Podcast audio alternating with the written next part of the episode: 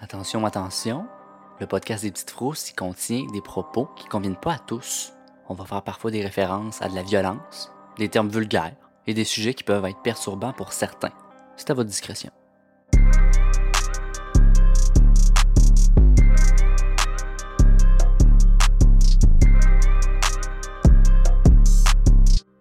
Bonjour, bienvenue aux Petites Frousses. Ici Joanie.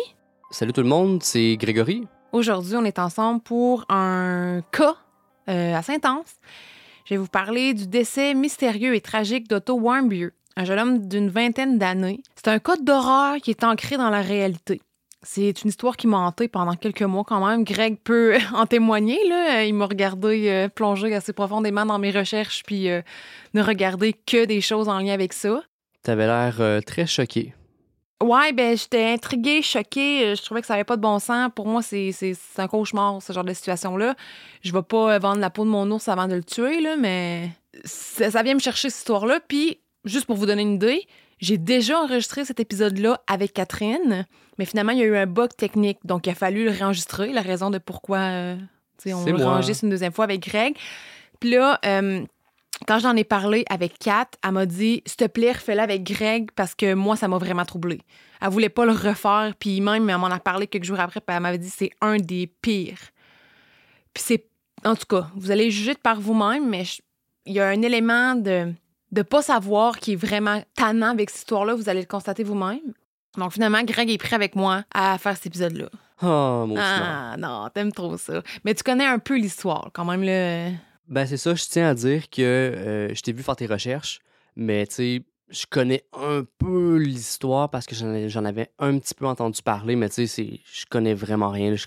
J'ai à peine effleuré la surface, fait que j'ai vraiment hâte que tu m'en parles plus. Là. Ça a l'air assez intense. Oui, c'est quand même assez intense. Avant d'aller dans le vif du sujet, j'aimerais juste dire un gros merci à nos Patreons.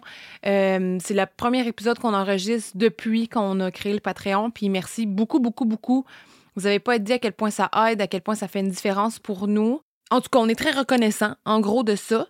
Pour ceux et celles que c'est pas possible d'être membre Patreon, sachez qu'on vous aime pareil.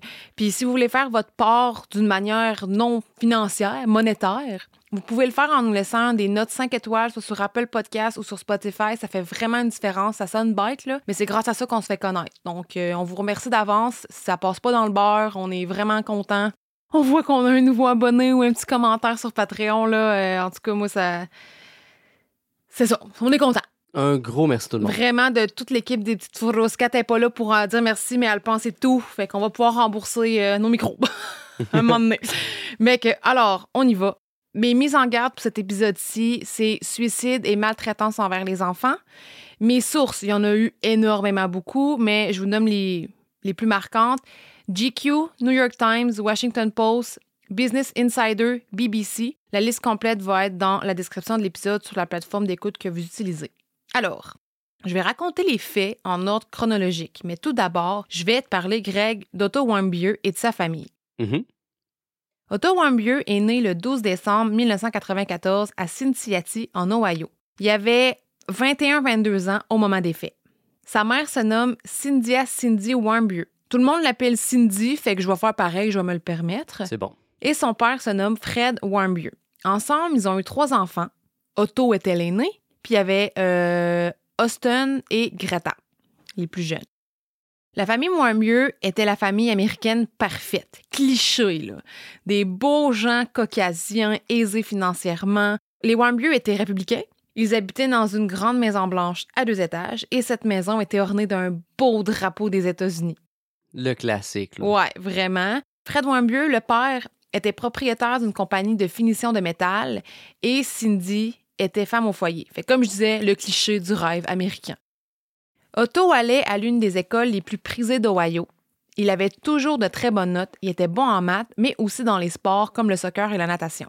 Otto avait été élu le roi du bal, il était charismatique, ami avec tout le monde. Tu voulais être l'ami d'Otto Warmbier ou t'étais jaloux de lui, mais avec une énergie comme la sienne, tu finissais toujours par être son ami. En gros, de ce que je conclus de, de ses proches. C'est le genre de gars que même s'il venait d'une famille qui avait bien de l'argent, ça l'empêchait pas d'aller dans les friperies pour magasiner. Puis ça, c'est avant que ce soit cool de le faire. Ah, Hey, mais c'est après de la chanson Thrift Shop, quand même, mais tu sais. de Macklemore. oui. Vous, savez- vous comprenez ce que je veux dire. Ben pas oui. m'expliquer, là. En 2013, lors de sa remise de diplôme de son école secondaire, Otto avait été sélectionné pour faire un discours devant ses amis et ses professeurs. Et il a cité The Office. Alors, on aime Otto Warmbier Un vrai. d'un vrai. Tu penses c'est quoi la quote qu'il a dit? La quote, Ouais, quelle citation qu'il a dit de The Office? hey, je le sais tellement pas. Là. Il y en a tellement des bonnes que. Il a dit I'm the fucking Lizard King. Non, c'est pas vrai. Il a dit Ceux qui écoutent The Office vont comprendre. Je m'éterni- je m'éterniserai pas là-dessus, mais il a dit la phrase parfaite pour une euh, remise de diplôme d'école secondaire. J'aimerais qu'il y ait un moyen de savoir que vous êtes dans le bon vieux temps avant de ne plus y être. Ah. Fait que, en tout cas, c'est Andy qui avait dit ça dans The Office. C'est une belle phrase en soi, très appropriée pour justement l'événement où il l'a cité. Je l'aurais jamais trouvé. Ah ben non, ben non. Après ses études secondaires, Otto a obtenu une bourse et il a fréquenté l'Université de Virginie en commerce et en économie. Son objectif était de devenir banquier, puis il visait Wall Street, rien de moins. Otto a obtenu un stage durant sa première année d'université. Il a rejoint la fraternité Tetachi à son université. Puis à ce moment-là de sa vie, Otto était sur une lancée extraordinaire. Otto aimait aussi voyager, là, pas mal. Il avait déjà visité Israël, Cuba, l'Équateur, aussi plusieurs pays en Europe comme l'Angleterre, où il avait fait un échange étudiant. Le rêve, quoi. Mhm. En 2015, lorsqu'Otto avait 21 ans, l'envie de faire un petit voyage en Corée du Nord lui pogne. C'est spécial, pareil. Là. C'est, c'est, c'est niche, hein? La raison pourquoi l'idée lui est venue, c'est qu'il devait faire des études à l'étranger à Hong Kong au début de l'année 2016. Donc, Otto s'est dit pourquoi pas faire un petit détour en Corée du Nord? Ben, c'est drôle de détour, mais pourquoi pas? Ça sort des sentiers battus, pareil. Exactement, exactement. Il y a une poignée de personnes, tu sais, c'est vraiment pas accessible la Corée du Nord. là. Oui, puis on va en parler euh, en profondeur de ce pays. J'ai hâte, je suis fébrile. Sous peu. Vas-y. Voilà. Pour vraiment vous mettre en contexte pour ce cas-là, je dois élaborer sur le climat de la Corée du Nord. Donc, on va en parler euh, maintenant. Pendant mes, petites recherches, j'en ai profité pour écouter énormément de vidéos sur la Corée du Nord. Puis là, j'ai comme fait plonger grec dans cet univers un peu glauque-là. Ben, je dirais pas que c'est glauque, là, mais c'est. Ben, c'est vraiment, c'est très spécial. Puis euh, si vous voulez écouter des documentaires, allez voir ceux-là de Vice sur YouTube. Ils sont euh, très bien faits. Il y en a des vieux, à partir de, je pense, 2010, là, quelque chose Ouais. du genre. C'est assez, c'est assez vieux quand même. Mais ils en ont fait des récents là, de- dans les dernières années. Ça vaut vraiment la peine d'aller voir ça, là, pour vrai. Ouais, pour vraiment se donner une image, là, moi, je regardais ça puis je me sentais dépaysée. Là. Je m'ennuyais de chez nous. Puis j'étais même pas là-bas. Là. On était chez nous, en plus. Fait que on était dans le sofa. Donc, je vais vraiment vous décrire comment c'est la Corée du Nord. Bon, je pense que je vous ferai pas de surprise. C'est une dictature. C'est un régime autoritaire totalitaire. Ce qui veut dire que c'est un endroit où le peuple est soumis et obéissant. Le peuple y est très encadré. Puis là, je veux pas avoir de Ah, mais c'est comme au Canada. Non. Non, non, ça n'a non, rien non, non, à non, voir. non, non, non. Genre, on n'est pas là. Le reste du monde ne sait pas grand-chose sur la Corée du Nord, puis c'est pas pour rien que c'est surnommé le royaume ermite, ou en anglais, je sais même pas en vrai si l'expression se traduit en français, mais c'est le Hermit Kingdom. C'est le royaume ermite. Mais je pense pas qu'il il se dit en français, il s'applique en français. C'est pas là-bas non plus qu'on va retrouver la plus grande diversité, parce que la population de la Corée du Nord est en grande majorité des Nord-Coréens seulement. La pauvreté y est presque une épidémie. Il y a des pénuries de nourriture puis des coupures d'électricité la nuit. Ça, c'est pas des farces. Je pense que c'est plus le cas maintenant, mais fut un temps où, si tu regardais la Corée du Nord sur Google Maps la nuit, le pays était plongé dans le noir parce qu'il n'y a pas d'électricité la nuit, pas de lumière, il n'y a rien, c'est juste un trou noir. Mais je pense plus que c'est le cas aujourd'hui, là, si vous y allez, mais je sais que si vous écrivez euh, panne de courant ou pas panne de courant, mais si vous écrivez quelque chose en lien avec ça sur Google, vous allez trouver l'image, une capture d'écran que quelqu'un avait fait. Puis, euh, ouais, c'est ça qu'ils font. Les dirigeants de la Corée du Nord sont vus comme des divinités là-bas, c'est presque sectaire, sans farce.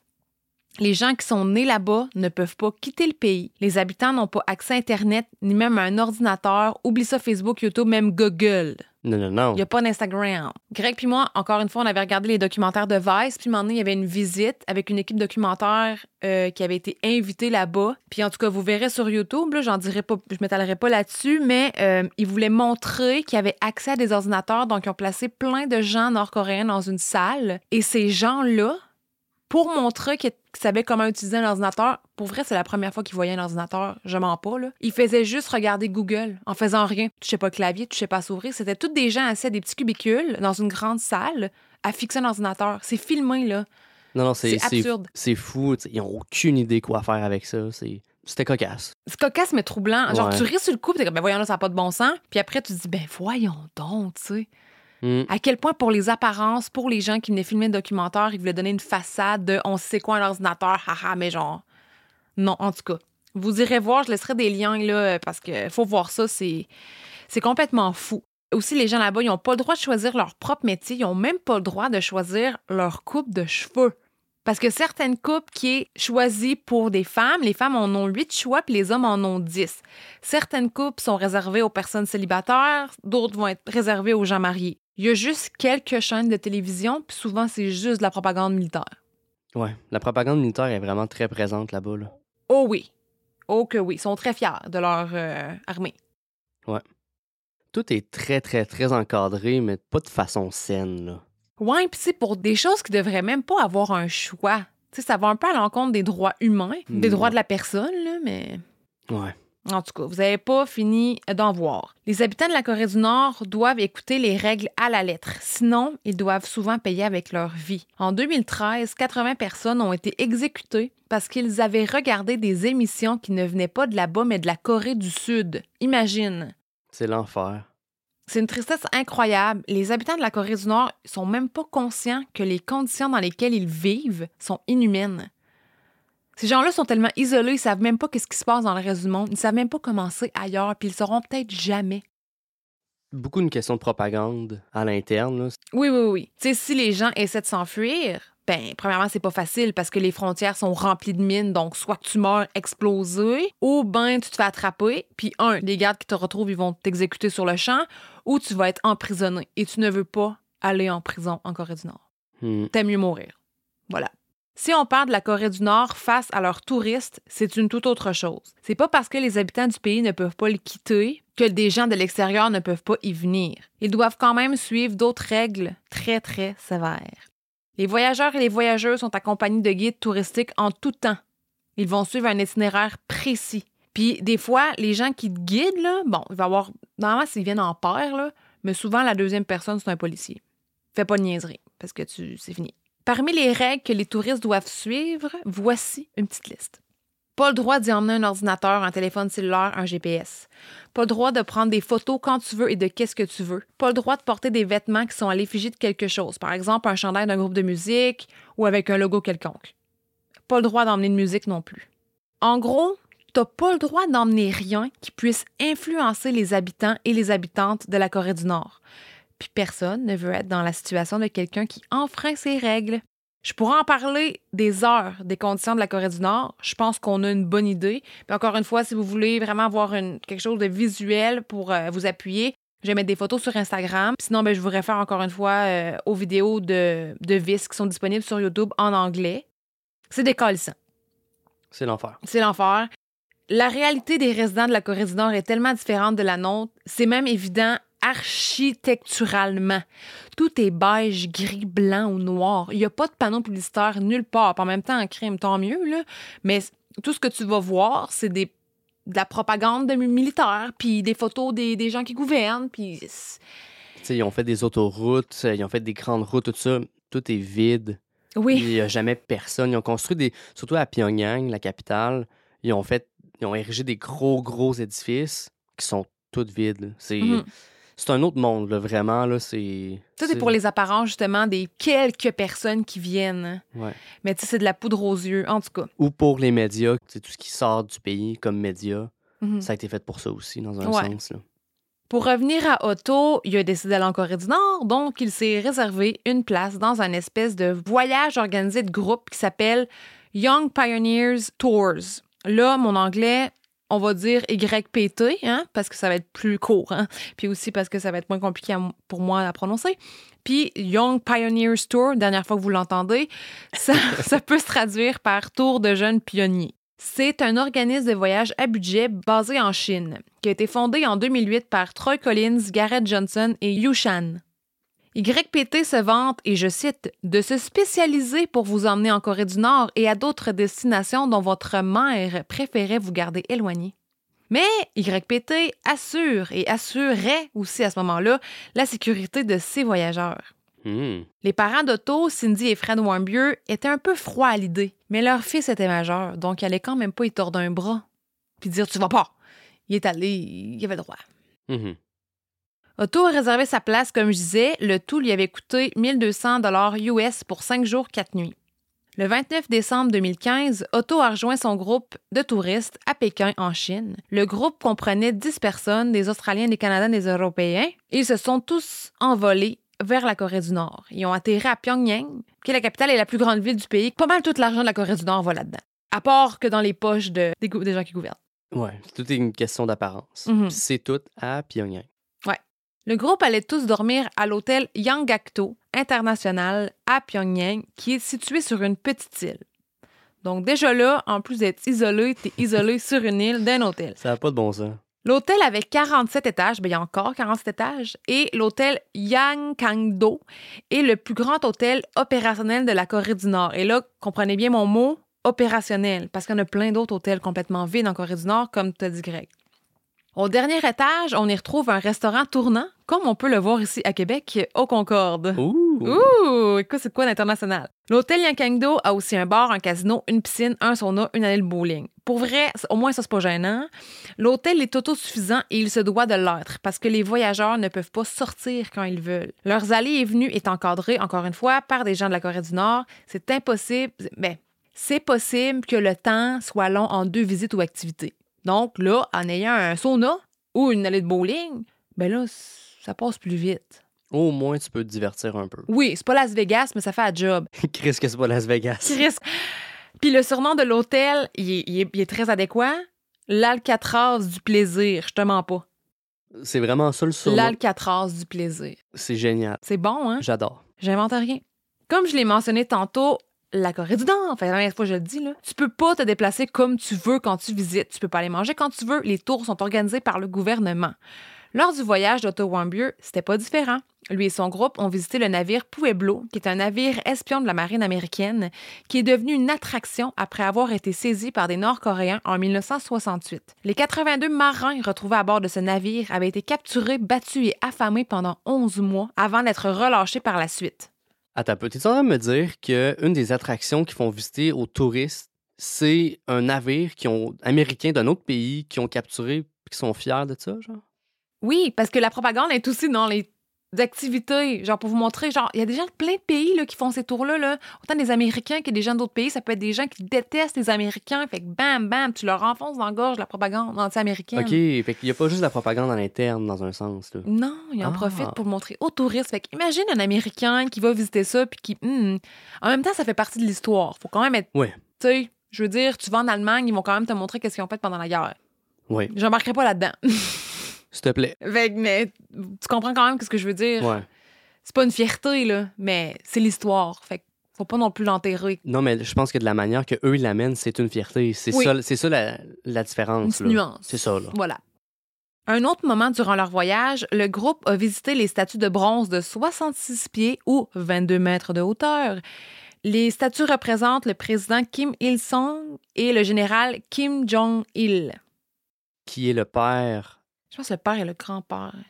Oui, c'est ça, mais dans le fond, le père, Kim Jong-il, c'est le père de Kim Jong-un. Oui, qui Lui- est au trône en ce moment. C'est pas un Exact. trône, là, mais en tout cas, quand même, un peu.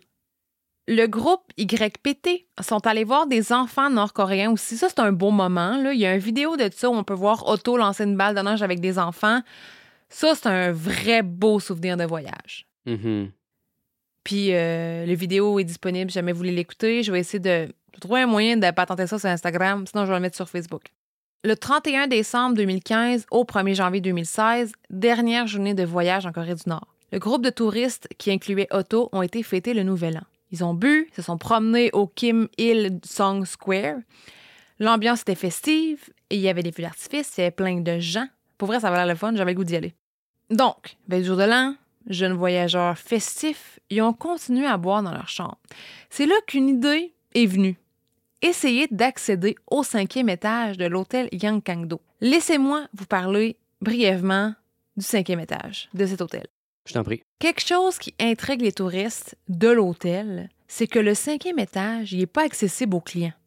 C'est interdit, genre? Interdit. Ben, c'est quelque chose qui peut arriver en général. là. Ça arrive partout. Ça peut être pour plein de raisons que, bon, euh, il y a des rénovations, il y a un dégât d'eau, n'importe quoi. À l'hôtel Yangakto, la raison qu'ils donnent, c'est que c'est réservé aux employés.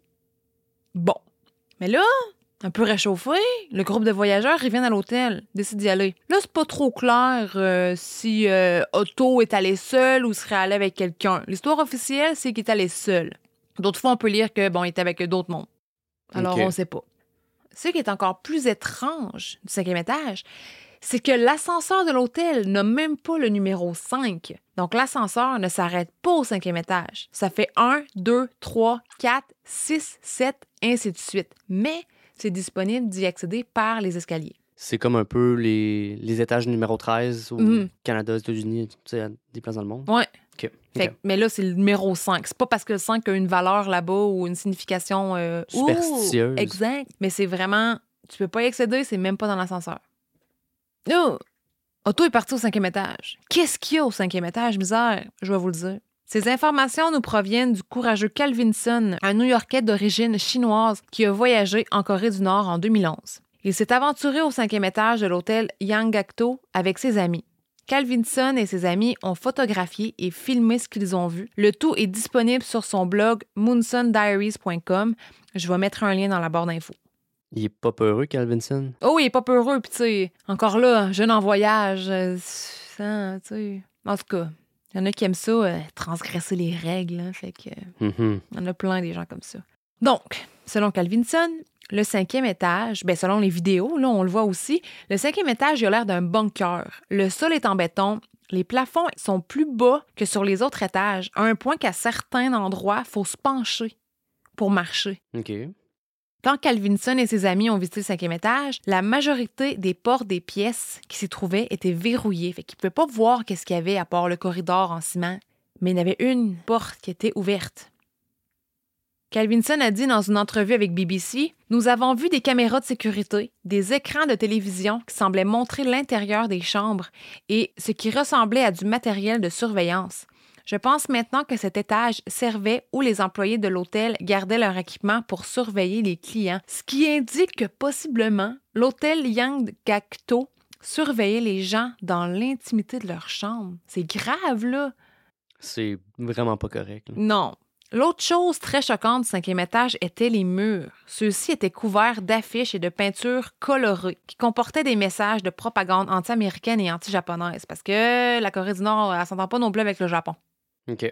Il y avait aussi des messages pro-nord-coréens comme Nation puissante, notre général est le meilleur. Il y avait une affiche qui datait du début des années 80 et qui démontrait des ordinateurs et une soucoupe satellite. C'était écrit euh, en bas de cette image-là, je cite, Le 21e siècle est l'ère de l'industrie de la communication. C'est tellement ironique parce que les habitants et les habitantes là-bas n'ont même pas le droit d'avoir un ordinateur. Non, ça a vraiment pas de bon sens. Il y a une affiche qui, à mon avis, est particulièrement dérangeante où on voit une personne d'un certain âge avec les cheveux longs gris jusqu'aux épaules. Cette personne-là a la main gauche qui, elle, est pleine de sang posée sur son cœur. On peut y voir une bombe où c'est écrit USA, donc les États-Unis. Le message de l'affiche est le suivant. Cette bombe est le produit des Américains. Chaque produit des Américains est notre ennemi. Vengez-vous mille fois contre les Américains. C'est trash. Un peu hostile. un peu, oui. Un brin. Calvinson, lui qui était là puis qui a filmé euh, le cinquième étage de l'hôtel Yangakto, a écrit sur son blog Il y avait des affiches de propagande étranges qui ornaient les murs. Puisque l'étage était sombre et vide, les affiches semblaient nous crier d'écouter. Wow. C'est troublant. je- Voyons, c'est- mettons, c'est réservé pour les employés. C'est ça que vous voyez dans les corridors. Tu sais, les affiches que j'aime au travail, c'est genre, euh, oublie pas de mettre vos crampons euh, sur vos bottes. Ouais. J'ai pas de propagande. Mais, sais-tu? Ah. Après quelques temps, un employé de l'hôtel Yangakto a surpris Calvinson et ses amis. L'employé leur a simplement dit de quitter l'étage. Comme on le sait maintenant, on ne peut pas filmer et prendre des photos de ce qu'on veut en Corée du Nord. Heureusement pour Calvin et ses amis, ils se sont jamais fait demander de remettre leur appareil électronique parce que sinon, là, ça se serait pas bien passé. Il aurait sûrement été pris là-bas. Ouais. Ben, ça peut arriver aussi à l'aéroport. Si tu te trouves avec un Kodak, t'es fini. là, je vais pas dire Kodak, un appareil photo. Parce que je pense qu'ils peuvent te demander, tu sais, à n'importe quand, de, de vérifier tes appareils électroniques pour voir quelle image que tu as pris, quelle vidéo que tu as pris. Puis ils peuvent saisir aussi tes, les, ce que tu as comme appareil. là. Absolument. Fait que, euh, non, je pense que Calvinson a bien été chanceux. Oui. Heureusement pour Calvin et ses amis, ils ont pu quitter le pays sans problème. Otto Warmbier, par exemple, il n'y aurait pas cette chance. Parce qu'Otto, en plus d'être allé au cinquième étage où l'accès aux visiteurs est interdit, il aurait fait quelque chose de grave. OK. Il aurait tenté de voler quelque chose, une affiche de propagande. Du moins, c'est ce qu'une vidéo de caméra de surveillance de l'hôtel semble démontrer. On va aller dans le détail de cette vidéo-là un peu plus tard. Mais sachez que ce qu'on sait, entre guillemets, de ce qui s'est passé au cinquième étage avec Otto Warmbier, on le sait pas de lui. Ben, on sait pas le fond de la chose qui s'est passée au cinquième étage. Il l'a jamais raconté à personne, il l'a jamais raconté à un de ses amis. Ça, c'est un détail qu'il faut vraiment garder en tête, là. Il l'a jamais dit à aucun de ses proches. Il a jamais eu l'opportunité de s'exprimer réellement sur ce qu'il a fait. Puis il y a même un, en tout cas, je- je- il y a même un doute qui serait allé, en fait. On va en parler plus tard. Sur l'affiche que euh, Otto Warmbier aurait essayé de voler, il y avait la phrase suivante écrite en coréen. Armons-nous fortement du patriotisme de Kim Jong-il. Et là, je sais ce qu'on se dit, là. Bon, c'est grave de voler une affiche, franchement, on s'en fout. On s'en fiche d'une affiche. OK. Puis je me dis la même chose, je le pense encore en ce moment. Mais en Corée du Nord, c'est une offense sévère. Ben, c'est comme une offense à l'autorité. euh, Ouais. Toujours dans la nuit du 31 au 1er janvier 2016, le coloc de chambre d'Otto Warmbier, Danny Gratton, est retourné de sa veillée, puis il est allé à la chambre à 4h30 du matin. Quand il est arrivé dans la chambre, Danny Gratton, Otto dormait dans son lit. OK. Le lendemain, le 2 janvier 2016, le groupe de YPT s'est rendu à l'aéroport, s'apprêtait à quitter la Corée du Nord. Aucun d'eux semblait se douter de ce que Otto aurait fait là, dans les nuits précédentes, là, son- sa petite escapade au cinquième étage. Personne n'est au courant. Danny Gratton et Otto Warmbier étaient les derniers dans la file pour entrer dans l'avion et les deux derniers à devoir remettre leur passeport. Et là, deux soldats se sont approchés d'eux. L'un d'eux a tapé sur l'épaule d'Otto et lui a demandé de les suivre.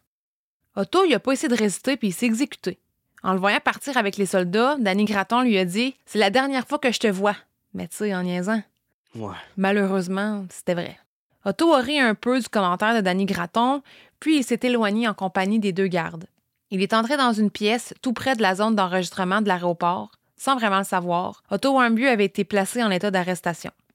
Sarah McLaughlin, je m'excuse si je prononce pas bien son nom, euh, c'est une Canadienne qui faisait partie du groupe YPT. Elle a dit en entrevue avec 60 Minutes Australie qu'elle et d'autres ont assisté à la scène. Ils ont protesté, ils ont essayé de pas monter dans l'avion tout de suite parce qu'ils voulaient attendre leur tour d'auto. Il y a des gardes armés de mitraillettes qui leur ont fait comprendre qu'ils devaient monter dans l'avion maintenant. Ouf. C'est pas bon signe, ça. Ouais, Sarah McLaughlin a dit ne jamais avoir ressenti une peur comme celle qu'elle a ressentie à ce moment-là. Et j'ose même pas imaginer. Le groupe de YPT a quitté la Corée du Nord sans Otto Warmbier. Il aura fallu 20 jours pour que les autorités nord-coréennes révèlent avoir placé Otto en état d'arrestation. Il était accusé d'avoir commis un acte hostile contre la Corée du Nord et avoir commis un acte de subversion, alias voler le poster, l'affiche. OK. Plusieurs voyageurs américains et d'ailleurs ont été accusés de ce type d'offense dans le passé par le gouvernement nord-coréen. Donc là, la famille Warmbier été avisée de la situation et ils ont été mis en contact avec le département d'État américain, le ministère nord-coréen des Affaires étrangères, l'ambassade de Suède qui, elle, assure un service consulaire aux Américains parce qu'il n'y a pas d'ambassade américaine en Corée du Nord. Non, non, non. Donc, ils font un gros détour par l'ambassade de la Suède. Étrangement, quelques jours après l'arrestation d'Otto Warmbier, la Corée du Nord a débuté des tests de bombes nucléaires, les premiers en trois ans.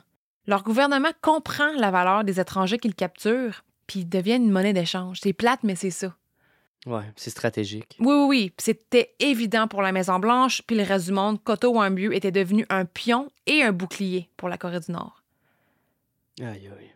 Puis je sais pas si vous vous en- rappelez à ce moment-là, je me rappelle, c'était partout des nouvelles, pas Otto Warmbier spécifiquement, là, mais les nouvelles, euh, les nouveaux tests de bombes nucléaires. On se disait, c'est la Troisième Guerre mondiale, nanana, puis Ça, c'était en, c'était en quelle année déjà? c'était en 2016, C'est ça, c'est récent, là. début 2016. OK, OK.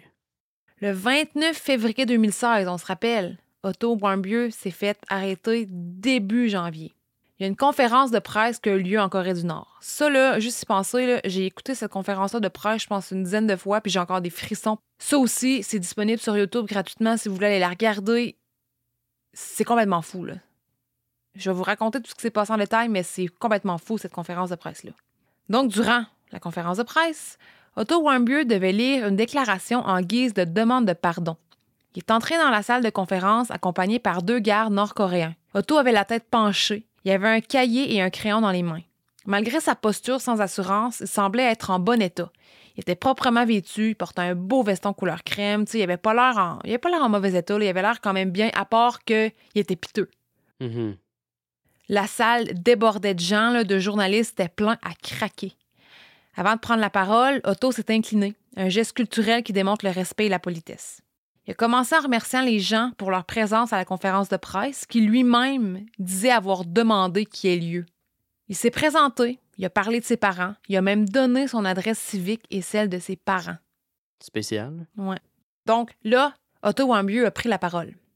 Je voudrais remercier le gouvernement coréen de m'avoir donné cette opportunité de m'excuser pour mon crime, de demander pardon et de demander l'aide nécessaire pour sauver ma vie. Tôt le matin, du 1er janvier 2016, j'ai commis mon crime en retirant l'importante affiche politique dans la zone réservée au personnel de l'hôtel Yanggakdo International. Après avoir planifié en détail mon plan à accomplir, je suis arrivé à Pyongyang le 29 décembre 2015 par Pékin, visant à nuire à l'éthique de travail et la motivation du peuple coréen. Après avoir commis mon crime contre le peuple et le gouvernement de la Corée du Nord, j'ai été arrêté le 2 janvier 2016 à l'aéroport international de Pyongyang. L'idée qu'on se fait en assimilant tout ça, c'est qu'on dirait une grosse confession, dans le fond, authentique ou pas, de la part d'Otto Warmbier. Je sais pas qu'est-ce que t'en penses, toi, de ça. Ben, c'est sûr que c'est pas lui qui a écrit ça, là, tu sais. Ouais. Moi, je pense pas qu'il ait planifié d'avance qu'il allait faire une attaque contre le peuple, tu sais. Ah! Ça n'a aucun rapport, là. En tout cas, je te laisse continuer. Le moment où la conférence de presse a pris une tournure encore plus bizarre, c'est quand Otto s'est mis à parler de l'implication de plusieurs organisations dans son geste. Il a raconté être venu en Corée du Nord spécifiquement pour voler l'affiche et que cette tâche lui avait été confiée par l'Église méthodiste unie avec l'encouragement de la société Z et avec l'aide du gouvernement des États-Unis. What? Et Otto a ajouté, et je cite, L'administration des États-Unis sont déjà au courant de la situation? Grâce à la CIA qui est étroitement impliquée dans la société Z. The United States administration already knows about my act through the CIA, which is closely linked to the Z Society. Qu'est-ce que c'est ça? Déjà là, euh, moi je t'ai là. Fait que je vais vous parler un peu des sociétés qu'il a mentionnées, OK? Donc, la société Z, c'est que c'est ça. Ce serait une société secrète de l'Université de Virginie. Otto a raconté que les gens qui font partie de la société Z durant leurs études obtiennent des emplois très bien rémunérés, en politique et en religion par exemple. Otto y a révélé que l'ancien président des États-Unis, Woodrow Wilson, et un ancien président de la CIA étaient deux anciens membres de la société Z. OK. Puis là, Otto, ben, il voulait entrer dans la société Z, mais pour ce faire, il devait avoir des bonnes notes, du leadership. Ça, c'est des choses qu'il avait déjà. Mais surtout, et quelque chose qu'il n'avait pas encore fait, c'était de commettre un acte de bravoure, comme voler une affiche en Corée du Nord. Hey, hey. Ensuite, c'est quoi l'Église méthodiste unie? C'est une église protestante située en Cincinnati. Puis juste pour vous dire, là, Otto Warmbier et toute sa famille étaient juifs. Donc, premièrement, là, il y a un bug en partant. Ça fit pas, là. Otto a continuellement répété que l'Église avait 42 millions de dollars en sa possession. Il arrêtait pas de dire ça. Puis pourquoi le gouvernement des États-Unis aurait-il un lien avec cette Église? Otto a dit que c'est parce que l'Église aurait fait un don de 10 millions de dollars à l'administration Obama en 2008, qui lui était au pouvoir à ce moment-là. C'est une des raisons parmi tant d'autres que le gouvernement des États-Unis aurait des liens serrés avec l'Église méthodiste, selon les dires d'Otto. Ouais, selon les dires d'Otto, entre guillemets. hein. Ouais, c'est ça qui. ben, bon, c'est son script, mettons, là. Otto a dit que le but de l'Église méthodiste unie dans tout ça, là, ce petit projet de voler une affiche, c'est que pour eux, c'était une manière de s'infiltrer et d'implanter le christianisme dans les pays non pratiquants. C'est une croisade des airs modernes, genre, ça n'a pas de bon sens. Écoute, je pourrais pas te répondre. Otto a dit que la raison pourquoi il aurait accepté de faire ça, on se rappelle voler une affiche, c'est parce qu'on lui avait promis que s'il achevait cette tâche avec succès, l'affiche servirait de trophée, hein, l'encadrer chez eux, puis aussi, ben, Otto recevrait une voiture usagée d'une valeur de 10 000 Gros prix. J'y repenserai. Puis, s'il échouait, par contre, puis qu'il était arrêté, sa mère, Cindy, recevrait un gros 200 000 en argent. Otto a dit que ce montant-là équivalait au montant que lui devait payer pour les études de son frère et sa sœur. Il a aussi dit que sa famille était en très grande difficulté financière à plusieurs reprises durant sa confession. Mais c'est même pas vrai. C'est pas vrai. Ton opinion jusqu'à maintenant? Je t'en crisse. Je suis fâché. En tout cas, ça... c'est de la grosse manipulation, là. Ouais. Mais j'ai hâte de voir euh, qu'est-ce que ça va débouler. Là où c'est devenu encore plus évident que la conférence de presse était scriptée, c'est durant la période de questions. Moi, c'est là que j'ai manqué perdre mon. J'en reviens pas, là. En tout cas. Ceux et celles qui posaient les questions provenaient de différentes chaînes de nouvelles, de plusieurs endroits du monde, comme la Corée, évidemment, du Nord, euh, la Corée du Sud aussi, Japon, la Chine, Russie. Je vais vous faire un résumé des questions et des réponses. C'est clair que les réponses et les questions avaient été préparées à l'avance. Rien rien est laissé au hasard. là. Ah, absolument pas. Donc, première question. Pourquoi Otto pensait-il que l'Église méthodiste l'avait choisi pour voler l'affiche? Otto a raconté qu'il avait été choisi parce qu'il était non-croyant. On sait que c'est faux. Otto a dit qu'il avait été facilement convaincu par les difficultés financières de sa famille. On sait que c'est faux. Deuxième question. Quelles sont les étapes détaillées qu'Otto avait entrepris pour son plan de voler l'affiche? Fait que là, apparemment, que ce serait pratiqué, toi, chose. Donc, check bien ça. Il dit qu'il s'est pratiqué à voler des panneaux de signalisation. Il avait aussi dit qu'il avait placé sa paire de bottes la plus silencieuse dans ses valises, OK. Aïe, qui, aïe. elle, lui servirait lors du vol. Est-ce quoi, des bottes de ninja? Je sais pas. euh, Aïe, aïe. Je sais pas. OK. Troisième question. Avait-il été soumis à de la torture physique ou psychologique par le pouvoir judiciaire nord-coréen? Otto a dit, je cite, J'ai été très impressionné par le traitement humanitaire de la part du gouvernement coréen à l'égard des criminels graves comme moi et par leur procédure judiciaire très juste et équitable. Otto a dit qu'il avait même eu droit à une coupe de cheveux, qu'il avait trois repas par jour, un sauna par semaine et qu'il dormait huit heures par nuit. C'est sûr que c'est de la bullshit. En même temps, il est précieux. Après la période de questions, Otto a dit, je cite, Je comprends la gravité de mon crime et j'ignore quel type de sanctions je risque d'encourir. Je supplie le peuple coréen et le gouvernement de me pardonner. Je prie le ciel pour que je puisse être envoyé chez moi, dans ma famille. Otto a continué sa demande de pardon, mais cette fois-ci de manière un peu moins stoïque, parce que jusqu'à maintenant, il était complètement sérieux, là. Il était. Il était droit, il était neutre, il s'en portait pas, mais là, c'est là qu'on dirait que ça a flanché. Puis tout ça devant une salle remplie de gens insensibles à sa situation. Puis ça aussi, c'était vraiment troublant à voir. Hein? À quel point les gens, là, c'était comme s'ils regardaient un film. Ils s'en foutaient, là, ils s'en foutaient. Là, ça leur passait 20 pieds au-dessus de la tête. C'est triste. Vraiment. Puis chaque moment de silence était comblé par les clics de caméra. Otto a dit I am the oldest son in my family. My mother needs me. My father needs me. Je suis le fils aîné de ma famille. Ma mère a besoin de moi. Mon père a besoin de moi. Mon petit frère et ma petite sœur ont besoin de moi. I have made the single worst decision of my life. But I am only human. J'ai fait la pire erreur de ma vie, mais je suis humain. En disant cette phrase, le visage d'Otto s'est contorsionné, puis il pleurait. Il a dit After this press conference, my family will come to know about my current situation. Après cette conférence de presse, ma famille prendra connaissance de ma situation actuelle. I am very worried that they may be harmed. And, like I was manipulated by the United States administration. I am worried that they may be threatened or harmed by those from the government.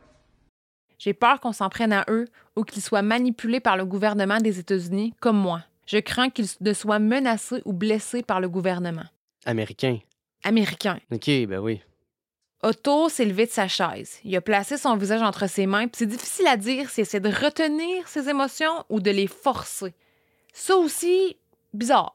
Otto a terminé la conférence de presse en disant I never should have allowed myself to be allured by the United States administration to commit a crime in this country. Je n'aurais jamais dû me laisser avoir par les États-Unis, commettre un crime dans ce pays. I wish that the United States administration never manipulate people like myself in the future to commit crimes against foreign countries. Je souhaite que les États-Unis ne manipulent plus jamais les gens pour qu'ils commettent un crime contre un pays étranger.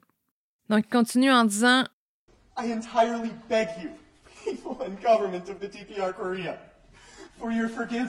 Je vous demande pardon, gens du gouvernement de la Corée du Nord, je vous en supplie. J'ai commis la pire erreur de ma vie. S'il vous plaît, faites quelque chose pour me sauver. S'il vous plaît, pensez à ma famille. La conférence de presse s'est terminée après 30 minutes.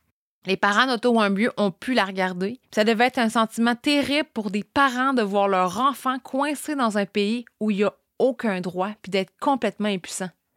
Les organisateurs de YPT ont refusé de commenter la conférence de presse. Ils se sont complètement distancés de ça. L'Église méthodiste et la Société Z ont nié toute implication avec le vol de l'affiche. Ben oui. Ben, ça m'étonnerait, sincèrement. Ben, en tout cas, dans tous les cas, ils le diraient pas. Non, la CIA, ben, tu sais bien qu'elle est restée silencieuse. Le 16 mars 2016, deux semaines après la conférence de presse, le procès d'Otto Warmbier a eu lieu. Son procès a duré une heure. Il a duré juste une heure? Ben, les procès en Corée du Nord, là, euh, c'est pas comme ailleurs dans le monde. euh, je- ils ont- ils ont- les accusés n'ont même pas le droit à un avocat. Ah, C'est pas compliqué. On peut s'imaginer que Otto Warmbier avait pas grand-chance de- en sa faveur. Déjà, là, quand t'as pas d'avocat, là... euh, Non. Dès qu'il s'est fait mettre la main sur l'épaule par les gardes, habituellement, t'as pas grande chance en ta faveur. Ouais. À C'est l'aéroport, là, je parle. Ouais. Otto est entré dans le tribunal toujours accompagné de deux gardes nord-coréens. Il portait le même habit, le veston couleur crème qu'il portait lors de la conférence de presse deux semaines plus tôt. Durant le procès, une vidéo de très mauvaise qualité a été présentée à la salle d'audience. En haut à gauche du vidéo, on pouvait voir la date et l'heure suivante 2016-01-01 0157 AM le 1er janvier 2016 à 1h57 du matin. C'était la vidéo captée par la caméra de surveillance au moment du vol de l'affiche. Dans la vidéo, on peut voir un homme décrocher une affiche d'un mur. C'est impossible de dire avec certitude que c'est Otto dans la vidéo. On peut seulement distinguer que c'est un, c'est un homme, puis encore. Sérieusement. Genre, On peut juste voir que c'est un homo sapiens. là. oh oui. OK. C'est tout. La vidéo et la confession orchestrée d'Otto Warmbier auront été suffisants pour qu'il soit reconnu coupable de subversion et d'actes hostiles. Il a reçu la peine de 15 ans de travaux forcés dans une prison de la Corée du Nord. Ça, c'est pas intéressant. Ça, c'est le pire scénario. Après la lecture de sa sentence, Otto s'est fait menotter et traîner hors de la salle d'audience par les deux gardes. Là, il était complètement. Écoute, ils l'ont pas tiré à bout de bras, là, mais il y avait de la misère à avancer un pied en avant de l'autre. là. Ouais. Je pense que là, il a réalisé qu'est-ce qui se passait. Je pense que c'est là que ça l'a fessé. Il avait peut-être tout le temps eu l'impression que ça se réglerait, que peut-être que les Américains, le gouvernement serait derrière lui et tout, là, mais Mais oui, puis, tu sais, on croit jamais que ça peut aller aussi loin, là, tu sais. Il, il a été pogné là, mais bon, si c'était, ça, ça se peut que ce soit vrai, là, qu'il était dans des bonnes conditions, parce qu'à ce moment-là, il était pas encore un prisonnier. Tu sais, il était quelqu'un en arrêt d'arrestation, mais là, c'est un prisonnier nord-coréen, donc on peut juste s'imaginer qu'est-ce qui a pu se passer à partir de là, puis je pense que là, il était au courant, puis c'est là qu'il a fait comme « Oh fuck, là, ça Ouais. va pas ». les jambes molles. les jambes bien molles. Malgré cette nouvelle, la famille d'Otto Warmbier et les gens qui les aidaient demeuraient optimistes. Selon ABC News, au moins une douzaine de touristes avaient été arrêtés et détenus en Corée du Nord de 2009 à 2016, puis tous ces gens-là avaient été relâchés rapidement, fait qu'il y avait espoir. Mais ça prendra plus d'un an avant que Fred et Cindy Warmbier, les parents d'Otto, puissent revoir leur fils. C'est long, là. C'est très long et ce ne sera pas dans les conditions qu'ils espéraient. OK. Ouais. Là, on va parler un peu des prisons de la Corée du Nord. Juste ça, ça pourrait être un épisode en soi. Je vais peut-être faire un épisode Patreon là-dessus à la fin de la saison. Euh, Dites-moi si vous êtes intéressé. Pour les gens qui sont dans euh, la catégorie froussard. Alors, les informations disponibles sur les prisons de la Corée du Nord nous proviennent majoritairement de, de des gens qui s'en sont évadés. Ces gens-là sont surnommés défecteurs, ceux qui sauvent. OK. C'est estimé qu'il y aurait environ 150 000 personnes dans ces prisons. Les conditions sont affreuses, puis là, c'est quasiment un compliment, là, de dire qu'elles sont affreuses. On y retrouve des adultes, des hommes comme des femmes. Il y a aussi des enfants. C'est arrivé même que des bébés y naissent. Le taux de décès par année sont très hauts dans les prisons nord-coréennes. 40 des décès sont dus à la malnutrition. Les prisonniers doivent souvent essayer de se nourrir avec soit un rat, un serpent, une grenouille ou des vers qu'ils essaient d'attraper. Si un détenu se fait surprendre à manger un rat, par exemple, il peut se faire exécuter juste pour ça, pour avoir essayé de se nourrir, entre guillemets, convenablement. Ça arrive que parfois, il y a du cannibalisme entre les prisonniers. Selon un rapport de l'ONU qui a été publié en janvier 2021, voici les abus communs qu'on peut observer dans les prisons nord-coréennes. Travaux forcés, famine, violence physique sévère, torture, maintien de positions douloureuses. Exemple, mets-toi accroupi, reste de même pendant 4 heures. Si tu bouges, je te tire. OK. À un moment donné, t'as mal au mollet en sacrament. Fait que c'est de la violence physique, c'est de la violence euh, psychologique, c'est. Tout le kit, refus de soins médicaux, refus d'hygiène, violence psychologique, là. Y a rien qui va, là. Quand tu parles de famine, déjà à la base, le peuple nord-coréen vit déjà la famine. Fait que j'imagine pas en prison où ce que t'es comme considéré comme un moins que rien. Ça, ça doit être terrible. Oh Terrible, ouais. terrible, terrible. Oh oui. C'est l'enfer la terre, je te dis. Le gouvernement de la Corée du Nord refuse l'accès aux organisations de défense pour les droits de l'homme. Puis normalement, un détenu, là, peu importe ce qu'il a fait, il a des droits. Le Koroko Magnota, c'est des mots de tête, il a le droit d'avoir des Tylenol. Tu sais, mais en Corée du Nord, tu t'es fait couper le doigt pendant une séance de torture, c'est bien dommage, mais t'auras pas de pommade. Tu vas t'organiser, puis demain matin, sois là pour tes 20 heures de travaux forcés. Normalement, les horaires, c'est de 5h30 du matin jusqu'à minuit le soir, 6 jours par semaine. Encore là, il y a un congé, ils sont chanceux, tu sais. En- Ils sont chanceux, mais tu sais, on se comprend. Dans les prisons nord-coréennes, il n'y a pas de cellule avec un lit. Non, ça va être un plancher fret, humide en béton. En hiver, les températures peuvent atteindre les moins 10 degrés. Puis ils n'ont pas de petite couverture. Bien souvent, les prisonniers n'ont même pas de linge. Ils sont tout nus ben trois quarts du temps. Les cellules sont parfois tellement petites dans ces prisons-là qu'un détenu peut même pas se mettre debout dedans, il peut même pas s'allonger pour se coucher. C'est de la torture en permanence, dans le fond? Sur tous les aspects possibles de la vie, t'es restreint. Hmm.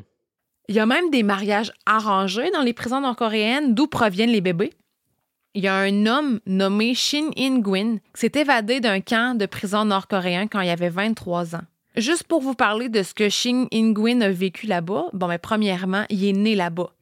Pendant ses 23 années de vie, il y avait quatre mariages d'annoncés par jour. C'est énorme. Son premier souvenir, c'est à l'âge de 4 ans, puis c'est d'une petite fille qui se faisait battre. Shin In-gwin, il a vu son frère et sa mère se faire exécuter devant lui parce qu'il avait essayé de s'échapper de la prison. Shin In-gwin, il a été torturé à tous les jours pendant sept mois parce que son frère et sa mère avaient essayé de s'enfuir. Tu sais, quand pendant le temps qu'il les cherchait, dans le fond, ils l'ont battu, ils ont tout fait en disant sont où tes parents, tu veux me dire sont où, sont, de ton- pas tes parents, mais ton, ta mère et ton frère sont rendus où, puis ils l'ont brûlé, ils ont percé sa peau, ils l'ont battu. Si vous voulez une histoire, comme j'ai tantôt un épisode Patreon euh, sur les prisons de Corée du Nord, les conditions, puis l'histoire complète de Shin In-gwin, faites-moi signe parce que ça vaut la peine d'être parlé. Là. Faites-nous le savoir. Donc, là, on va respirer un peu. Selon un article du Washington Post qui date de 2017, Thomas, je vais sûrement mal dire son nom, je m'excuse, Thomas Buergenthal, juge et survivant d'Auschwitz, a dit que Kim Jong-un devrait être accusé pour 10 des 11 crimes contre l'humanité, qui, eux, ont été définis en 1945 par le tribunal Nuremberg. Les crimes contre l'humanité de Kim Jong-un incluraient le meurtre, l'esclavage, la torture. C'est insensé, c'est complètement insensé. Puis le juge Thomas Buergenthal, il a pas mâché ses mots, il a affirmé que les prisons de la Corée du Nord sont tout aussi terribles et même pires que les camps de concentration nazis de l'Holocauste.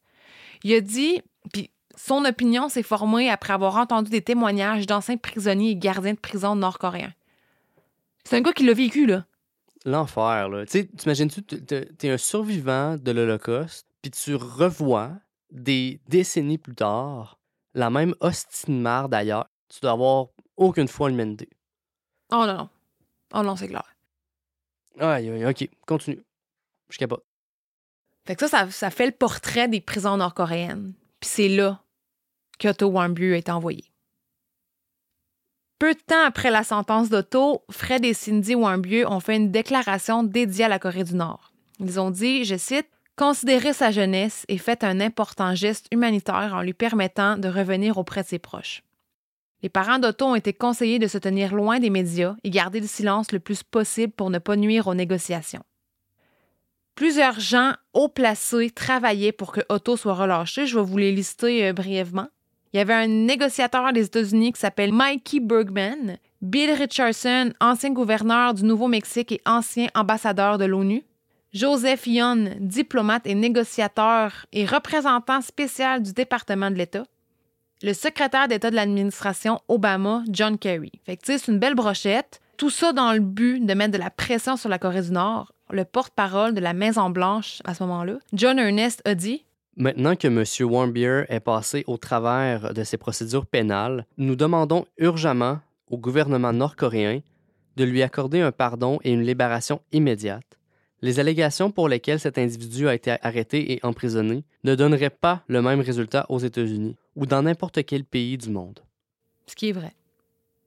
Plus l'histoire d'Otto Warmbier prenait de l'importance dans les médias, plus la Corée du Nord savait et se rendait compte qu'avec un prisonnier comme Otto, il pouvait demander quelque chose de gros en échange. C'était un prisonnier de guerre, dans le fond. Ben oui. Otto n'était pas juste un prisonnier de la Corée du Nord, c'était un prisonnier de guerre. Mais qu'est-ce qui, tu sais, qu'est-ce que tu peux demander, genre? De l'uranium, genre pour des bons, tu sais, c'est c'est quoi que tu veux, Asti? En tout cas, Mais ça, c'est des choses qu'on saura jamais, là. ouais, je sais, Asti que c'est de la merde. Ouais. Aïe aïe. Les mois se sont écoulés sans. Puis, tu sais, euh, je ris, là, mais je trouve vraiment pas ça drôle, là. C'est- Je ris de malaise, là, parce que ça c'est une- vraiment une histoire qui me trouble. Fait que sachez-le, je vais pas manquer de respect à personne dans cette histoire-là, là. C'est c'est juste décalissant, puis moi, euh, écoute, euh, je ris quand je me la tête. C'est vrai. Ça sort de même. Les mois se sont écoulés sans que rien ne bouge vraiment et que tout le monde ignorait comment allait Otto. À l'automne 2016, aux États-Unis, c'était les élections. Donald Trump a été élu 45e président des États-Unis. Bon, encore une autre affaire. Encore une autre affaire. La Corée du Nord et les États-Unis ne s'entendaient pas très bien quand Obama était au pouvoir. Après l'inauguration de Donald Trump en janvier 2017, un an après l'arrivée d'Otto en Corée du Nord, Cindy et Fred Warmbier, les parents, ils ont pris parole. Ils ont dénigré le travail qu'avait fait Obama pour les aider. Ils ont raconté à l'émission Tucker Carlson Tonight sur Fox News avoir été blâmés par le département d'État parce qu'ils n'avaient pas lu l'article sur la Corée du Nord sur le site du département d'État des États-Unis avant de laisser Otto partir en voyage. Ok. Je m'excuse, je comprends là, que c'est des conseillers de la Corée du Nord, que c'est écrit sur le site du gouvernement, mais tu sais, Otto, là, il a 21 ans. Quand il est parti, c'est un adulte, là. Il n'y a pas d'affaire à le blâmer, là. Ah non. À mon avis, il n'y a, pas- il a pas raison d'être blâmé pour sa situation. On le sait même pas à 100 s'il a volé le poster. On le saura probablement jamais. On le saura jamais si c'est vraiment, exactement, c'est vraiment arrivé. On le saura pas. Fait que ça donne absolument rien. Si c'est vraiment ça qui est arrivé, qui ont blâmé les parents, tu sais, c'est fait, c'est fait, là. Ça donne rien. C'est complètement contre-productif. Anyway. Pendant l'entrevue à Tucker Carlson Tonight, Fred Warmbier s'est adressé à Donald Trump en disant Président Trump, je vous demande de ramener mon fils à la maison. Vous pouvez faire une différence.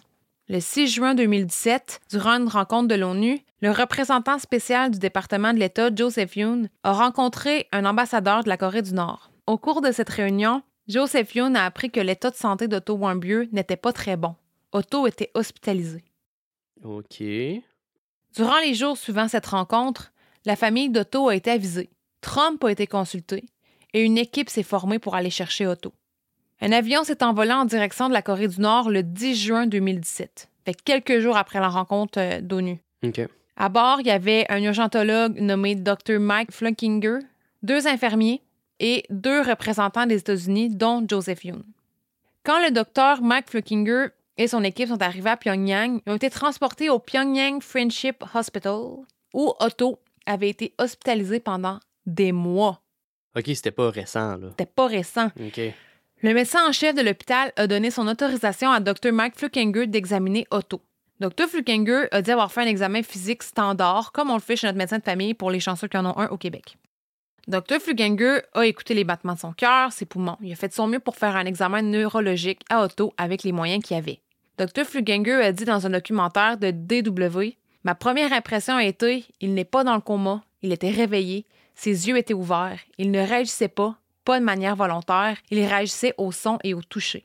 Après l'examen de Dr. Mike Flukinger, un juge est entré dans la chambre d'Otto. Et ce juge a fait une espèce de petite audience, ou genre une cour qui a duré 10 minutes, Durant cette audience, la peine d'Otto était suspendue, dans le fond. C'était pour le, libérer. Parce que lit d'hôpital ou pas, Otto était un prisonnier de guerre de la Corée du Nord. Donc, il fallait passer par ces étapes-là pour qu'il puisse repartir chez lui.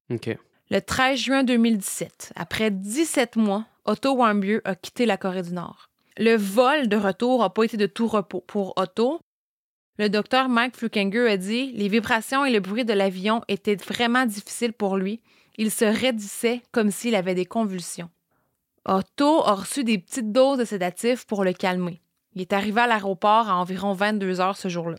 Les parents d'Otto, Fred et Cindy, son frère Austin et sa sœur Greta l'attendaient. Fred et Cindy sont entrés dans l'avion. C'est la première fois qu'ils voyaient leur fils depuis les images du procès. Aïe, aïe. L'image qu'ils ont eue de lui n'était pas celle qu'ils s'attendaient. Otto avait les cheveux rasés. Il y avait un tube d'alimentation qui lui sortait par le nez. Il était incapable de parler, puis il fixait le vide. Il était rendu légume? Genre. Ah non. À l'atterrissage, Otto était calme, mais il est devenu très agité quand il a entendu la voix de ses parents. Fred et Cindy ont dit dans une entrevue avec Fox News qu'Otto hurlait, qu'il gémissait, qu'il se secouait violemment. Otto était incapable de marcher, donc ils ont dû le transporter à bras hors de l'avion. Il y a une photo qui a été prise de cette scène-là, du transport de l'avion à la voiture, qui a été prise par des journalistes. Premièrement, allez-vous-en chez vous, là. C'est très mauvais goût.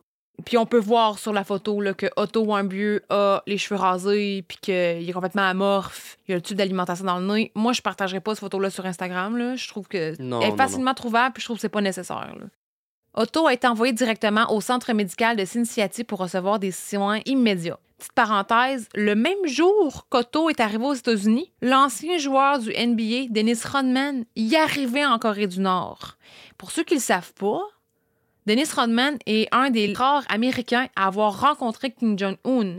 Il a même chanté Bonne fête à Kim Jong-un en 2014. C'est une légende du basket. C'est un des coéquipiers à Michael Jordan à l'époque avec les Bulls de Chicago. Ce gars-là, c'est une légende. Mais je trouve ça ahurissant qu'il est allé. Puis, tu sais, il est vénéré là-bas. Le basket, c'est super populaire euh, en Corée du Nord. Puis, euh, Dennis Rodman, c'est une légende là-bas. Fait qu'il est super aimé. Tu sais, comme prisé là-bas. Il, a eu- il a rencontré personnellement Kim Jong-un. Il a chanté Bonne fête, comme tu dis. C'est tellement weird, tout ça. En tout cas, ça me fait capoter. Là. C'est... Il n'y a rien qui fait du sens. Non, non, non, puis vraiment, là. Puis, tu sais, le timing était vraiment bizarre qu'il arrive là le même jour que lui revient, au point où Dennis Rodman s'est fait demander dans les entrevues s'il y avait quelque chose à voir avec la libération d'Otto. Il a dit non, là, mais c'est quand même vraiment bizarre. Quant à moi, dans les affaires comme ça, il n'y a rien qui est laissé au hasard. Puis, en tout cas, ça me fait tellement poser de questions. Ouais. C'est fucked up. là. Ça nous dépasse. En tout cas, c'est juste bizarre. Mais il fallait que j'en parle parce que, en tout cas, ceux qui connaissent Dennis Rodman, ils vont faire genre quoi? Ou peut-être vous le saviez déjà, là, mais c'est juste bizarre. Au moment du retour d'Otto, Donald Trump a tweeté Otto a été torturé au-delà de l'imaginable par la Corée du Nord. What? Fait que le 15 juin 2017, deux jours après l'arrivée d'Otto aux États-Unis, il y a eu une conférence de presse à l'Université de Cincinnati. Puis le but de cette conférence de presse-là, c'était pour discuter de l'état médical et neurologique d'Otto avec les, euh, les de nouvelles, dans le fond, puis les, les journalistes. Puis tout ça était fait avec l'approbation des parents d'Otto, puis en même temps, ben, en réalité, c'était leur idée. Les docteurs présents étaient le docteur Daniel Kenter, docteur Jordan Bonomo, et Dr. Brandon Foreman. Dr. Daniel Kenter a été le premier à prendre la parole durant la conférence de presse. Il a commencé en disant des choses presque encourageantes sur l'état d'Otto. Genre, ses signes vitaux étaient normaux, il ne nécessitait pas d'aide respiratoire, il n'y avait aucun signe d'infection, aucun signe de dysfonction dans ses organes non neurologiques. Dr. Kenter s'est ensuite mis à nommer les problèmes neurologiques d'Otto. Il a décrit son état comme étant un réveil inconscient. Dr. Kenter a déclaré Il a une faiblesse dans les muscles de ses jambes et ses bras. Il ne démontre aucun signe de compréhension du langage. Il ne réagit pas aux commandes verbales. Il n'est pas conscient de son environnement. Il n'a pas parlé, n'a pas fait de mouvements délibérés ou eu de comportement intentionnel. En gros, Otto Warmbier était rendu dans un état végétatif. Des tests d'imagerie par résonance magnétique, un IRM, du cerveau d'Otto Warmbier ont été faits les résultats démontraient qu'il y avait une perte intense de tissus cérébraux dans toutes les régions de son cerveau. Ce genre de résultat est commun lors d'un arrêt cardio-pulmonaire et que l'apport sanguin est insuffisant. En d'autres mots, le cerveau d'Otto Warmbier aurait manqué d'air d'une façon quelconque. Dr. Kenter a dit Nous n'avons aucune certitude ou connaissance de la cause et des circonstances de ces blessures. Le prochain docteur à avoir pris la parole, c'est Dr. Jordan Bonomo. Il a dit que, considérant le jeune âge d'Otto Warmbier, c'est moins probable qu'il ait fait un arrêt cardio-pulmonaire, mais probablement plus un arrêt respiratoire tout court.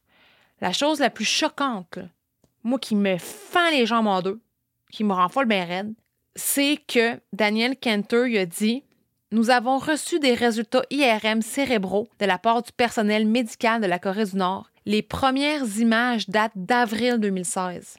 Ça veut dire qu'Otto Warmbier était dans cet état végétatif depuis plus d'un an, soit un mois après avoir reçu sa sentence, et personne n'avait été au courant. Plusieurs batteries de tests ont été faites euh, pour voir si Otto avait des traumatismes physiques, des os brisés, etc. Pour voir s'il avait été battu dans le fond.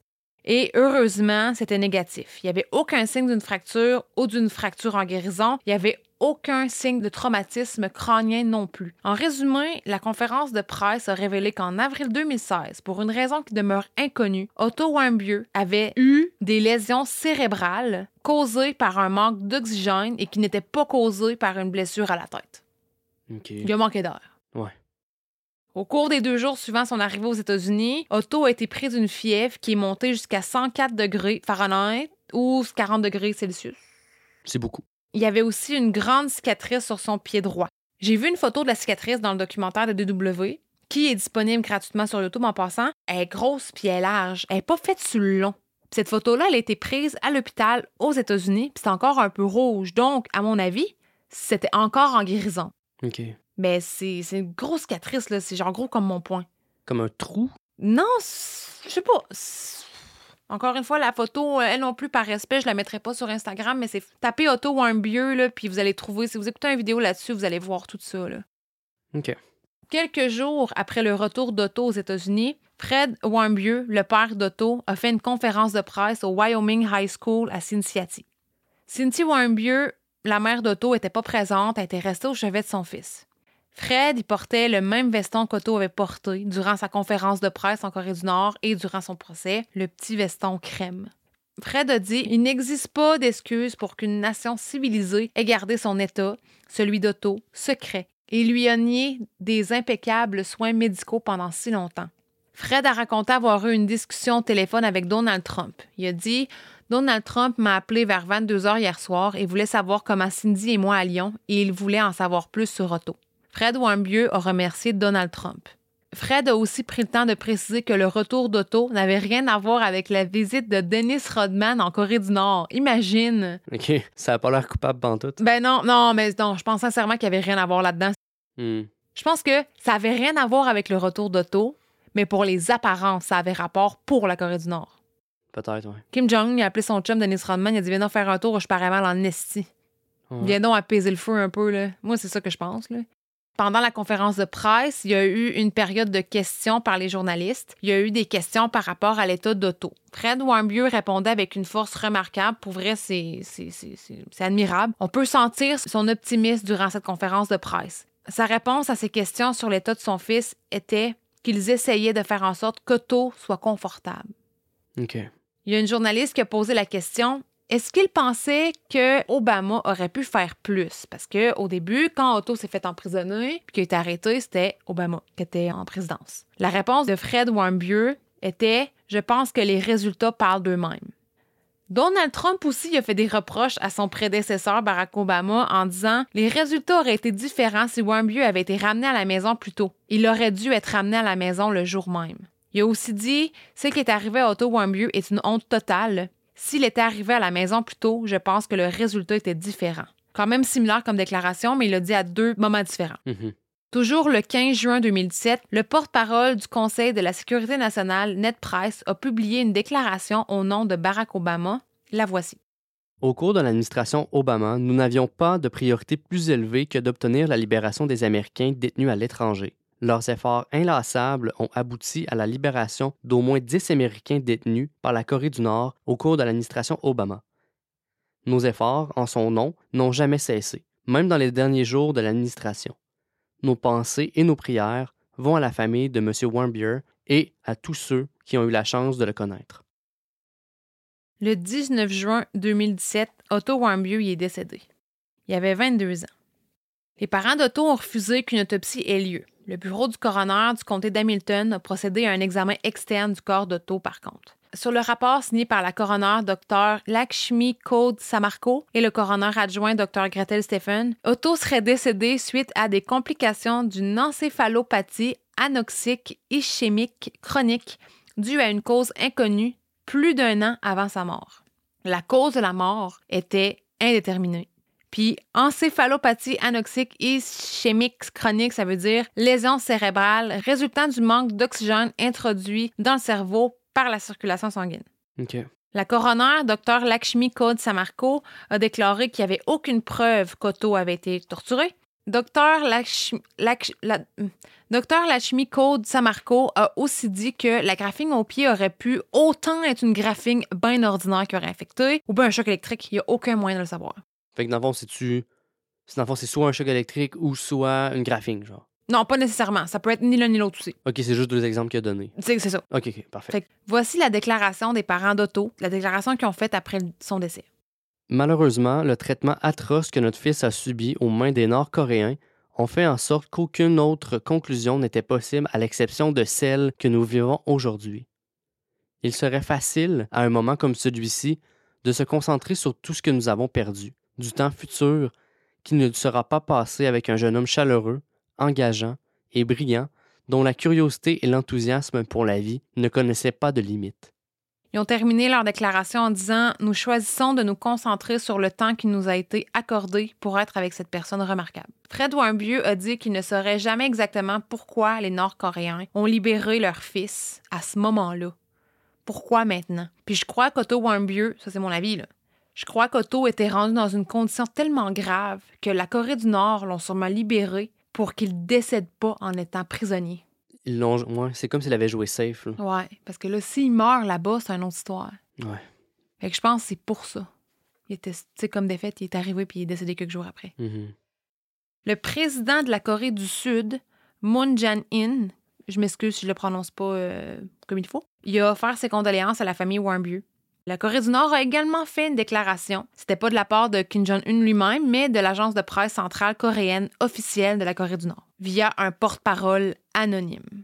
Ça disait Bien que nous n'ayons aucune raison de montrer de la pitié à un tel criminel de l'État ennemi, nous lui avons fourni des traitements médicaux et des soins en toute sincérité et sur une base humanitaire jusqu'à son retour aux États-Unis, considérant que sa santé s'est détériorée.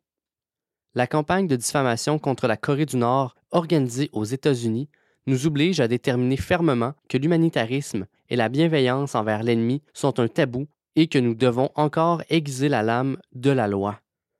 Pour que ce soit clair, nous sommes la plus grande victime de cet incident et il n'y aurait pas de jugement plus insensé que de penser que nous ne savons pas comment calculer les gains et les pertes. Donc, euh, le porte-parole a nié les accusations de torture ou de mauvais traitement d'auto. Et il a aussi dit que ce qui était arrivé était un mystère. Qu'est-ce que tu penses de ce lettre-là, toi? Pour moi, ils sont vraiment à la défensive, puis tu sais, c'est clair que c'est arrivé là-bas, tu sais, c'est pas parce que tu vas en prison que tu... En tout cas, je, je suis dépassé par les événements. Je trouve ça quand même stupide, là. Mais tu sais, je veux pas envoyer de la haine contre les gens de la Corée du Nord, hein. C'est vraiment contre la dictature. Comprenez bien la nuance. Mais je trouve ça spécial que ils voient pas le crime dans vous avez laissé quelqu'un clairement d'une manière X, puis on va en parler dans la théorie de qu'est-ce qu'on pense qui s'est passé là-bas, là. Mais il y a quelqu'un, pour une raison X, qui s'est ramassé dans cet état-là, tout ça en votre possession. Mais ça, c'est pas un crime. C'est vous la victime que c'est arrivé. Mais voler le poster, voler l'affiche, ça, c'est grave. C'est quoi la logique? C'est ça, ils se victimisent là-dedans, ça, me- ça me fait capoter. En tout cas, quand j'ai lu leur lettre, là, je te mens pas, mes yeux ont tellement roulé loin dans ma tête, j'ai vu mes ancêtres, Calis. Bon, les funérailles d'Otto Warmbieux ils ont eu lieu le 22 juin 2017. Plus de 2500 personnes étaient présentes. Le service a duré 45 minutes et comportait un mélange de moments plus sérieux et d'autres plus légers, à l'image d'Otto Warmbieux. Parmi les gens qui ont pris la parole pour rendre hommage à Otto, il y a eu son frère Austin, sa sœur Greta et certains de ses amis. Même le diplomate Joseph Yoon, hein, qui s'était battu pour que Otto soit libéré, qui a été Mhm. même dans l'avion qui ramenait Otto. Ouais. Andrew Craneux, un ancien camarade de classe d'Otto, a dit de lui qu'il avait un avenir brillant devant lui, mais que malheureusement, personne ne pourrait être témoin de ça. Andrew a dit aussi tout ce qu'il dit sur Otto est vrai, c'était le plus gentil. C'est tellement triste. C'est tellement dommage, genre c'est en tout cas. Les funérailles comprenaient une exposition des effets personnels qu'Otto Warmbier avait emporté avec lui lors de son voyage en Corée du Nord, comme ses vêtements, ses souliers, un cahier de notes de l'Université de Virginie, son passeport, son portefeuille, etc. Pas de mention de bottes silencieuses, par exemple. C'est ça j'allais dire. Je sais pas s'il y en avait juste pas ou si c'est juste pas mentionné, mais en tout cas. Ouais. Après les funérailles, une veillée aux bougies a eu lieu. La copine d'Otto, Alex Vagonis, a parlé de lui. Parce que oui, Otto il était en couple au moment de sa détention. Alex Vagonis a dit d'Otto Ce n'est pas seulement ma vie qui l'a rendu plus coloré, mais celle de tous les autres. Je trouve un peu de réconfort en sachant qu'il a finalement pu rentrer chez lui pour être avec sa famille qui l'aimait tant. Hmm. En septembre 2017, Fred et Cindy Warmbier ont fait une autre entrevue avec Fox News. Ils ont parlé de d'autres blessures qu'avait Otto qui n'avaient pas été mentionnées dans la conférence de presse qui avait eu lieu à l'Université de Cincinnati. He was blind, he was deaf. As we looked at him and tried to comfort him, it looked like someone had taken a pair of pliers and rearranged his bottom teeth. Fred Warmbier a dit qu'Otto était sourd et aveugle et qu'à un moment, ils essayaient de le réconforter, là, les parents, et euh, ils ont remarqué quelque chose d'étrange. Ses dents du bas donnaient l'impression que quelqu'un avait pris une paire de pinces et aurait réorganisé ses dents. Je l'ai dit, j'ai eu des frissons, man. Ils ont comme changé ses dents de place? Comme s'il avait enlevé ses dents et les avait replacées. Ah! Oh, man. OK. Ouais. La coroner, Dr Lakshmi Code Samarko, a déclaré qu'il n'y avait aucune preuve de traumatisme aux dents. Il y a plusieurs orthodontistes qui ont dit que c'était impossible d'arracher des dents puis de les replacer. D'autres disent que c'est bel et bien arrivé. Donc là, on a deux témoignages, si on veut, conflictuels. Mais un ancien dentiste d'Otto Warmbier, Dr. Moredoc, a dit avoir observé des différences substantielles dans la position des quatre dents centrales inférieures d'Otto après avoir vérifié des images dentaires après les faits. Donc lui, il s'est fié à son dossier, il a regardé les photos après son retour de Corée du Nord, c'était pas la même chose. Il a dit, Dr. Moredoc, ce genre de changement serait dû à un impact. Ça aurait pas pu arriver de façon naturelle. Donc, c'est pas juste en vieillissant, euh, il, se brossait, il se brossait les dents trop fort que c'est arrivé. Là? Deuxième dentiste qui a donné son opinion favorable à ce qui s'est passé de quoi dans sa dentition, c'est son docteur qui avait vu juste avant de partir en Corée du Nord, le 27 mai 2015. Il s'appelait Dr. Todd Williams, il était du même avis que Dr. Doc. Il a dit, et je cite, À mon avis professionnel, une certaine force leur a évidemment été appliquée après son rendez-vous du 27 mai 2015, soit un an et demi avant d'être allé en Corée du Nord. Après le décès d'Otto, le président Donald Trump ne s'est pas gêné pour critiquer le régime brutal de Kim Jong-un. C'est une des premières fois que moi, j'ai pu voir de l'humanité de la part de Donald Trump, de l'humanité sincère. Pour vrai, là. Puis je suis peut-être naïve à mort, là, puis je veux pas embarquer dans la politique, mais dans tous les moments où il a été filmé à parler d'Otto et de sa famille, il avait l'air honnête dans ce qu'il disait. Hmm. Faites votre avis personnel par rapport à ça. Mais bon, l'ancien président des États-Unis s'avait engagé à empêcher que de telles tragédies ne frappent pas des innocents aux mains du régime qui ne respecte pas la base des droits humains. Le secrétaire d'État de Donald Trump à ce moment-là, Rex Tillerson, a dit promettre de tenir la Corée du Nord responsable pour l'emprisonnement injuste d'Otto Warmbier.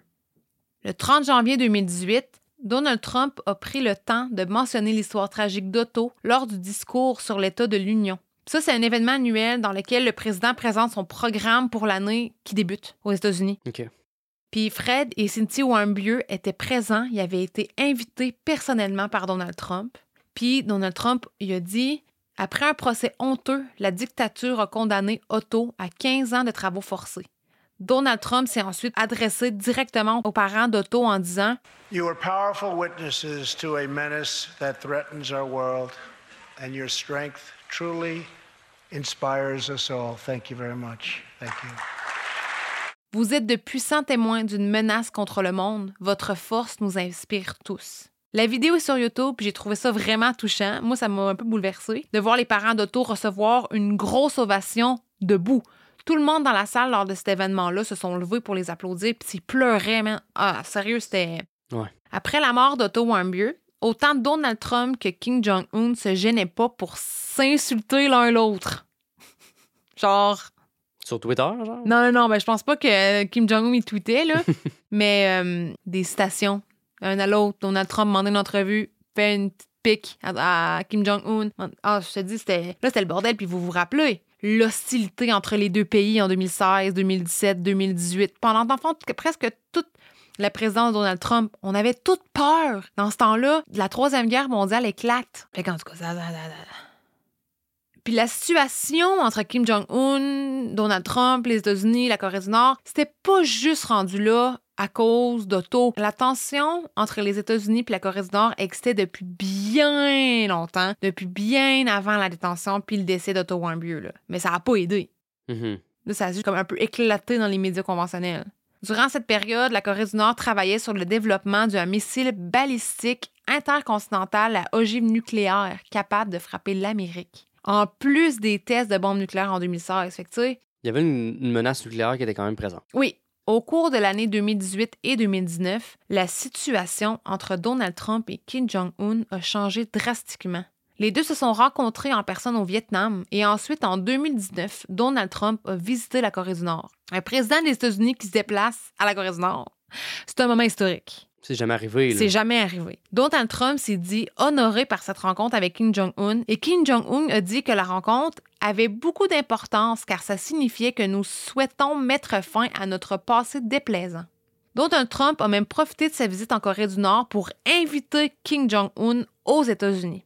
Après ça, Donald Trump a fait un 180 et son opinion a complètement changé. En 2019, lors d'une conférence de presse, Donald Trump a dit Des choses vraiment horribles sont arrivées à Otto. Mais Kim me dit qu'il n'est pas au courant et je vais le croire sur parole. Je crois pas qu'il était au courant, mais il s'est senti très mal.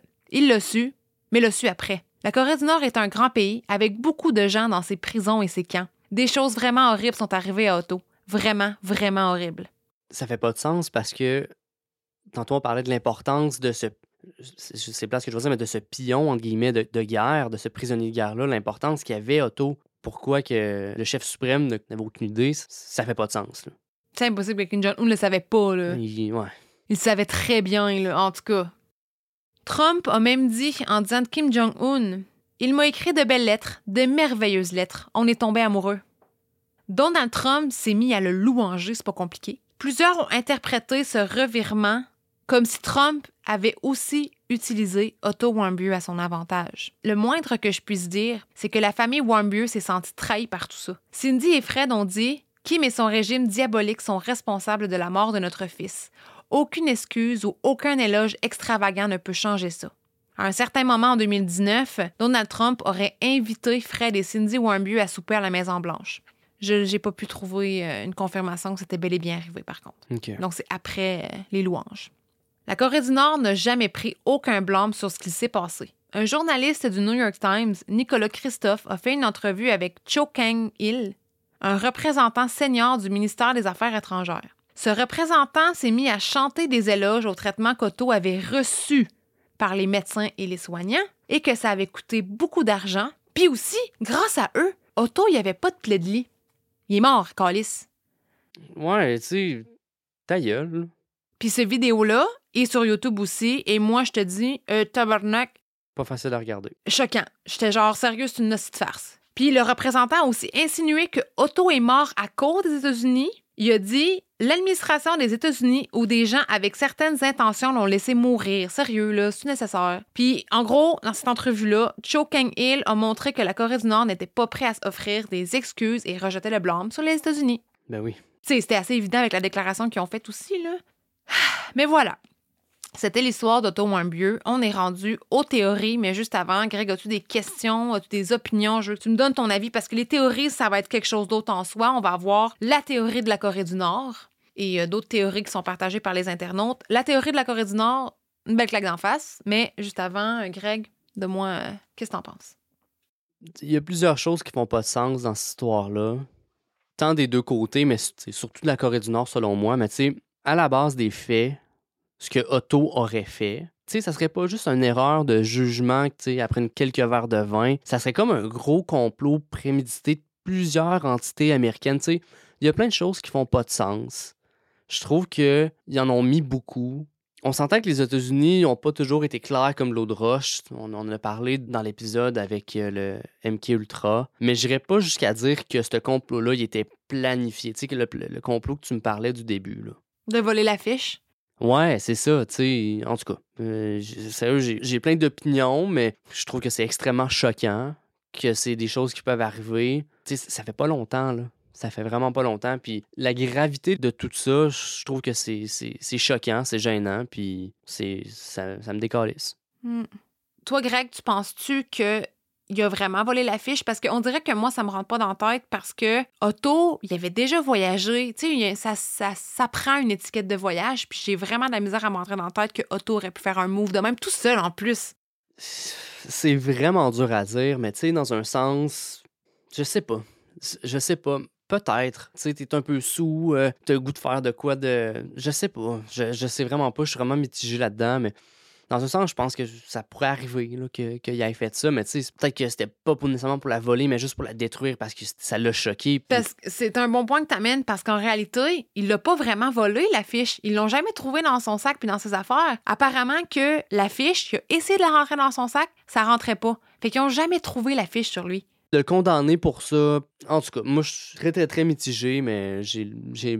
Peut-être, ça se pourrait qu'il l'ait fait, là, tu sais. Euh, ça doit être choquant de voir toutes ces affaires-là. c'est juste la propagande. Tu dois capoter. Là, même dans les tours guidés, tu vas voir un vaisseau américain qui a été capturé. Ça, ça doit quand même être choquant être un Américain puis aller voir ça.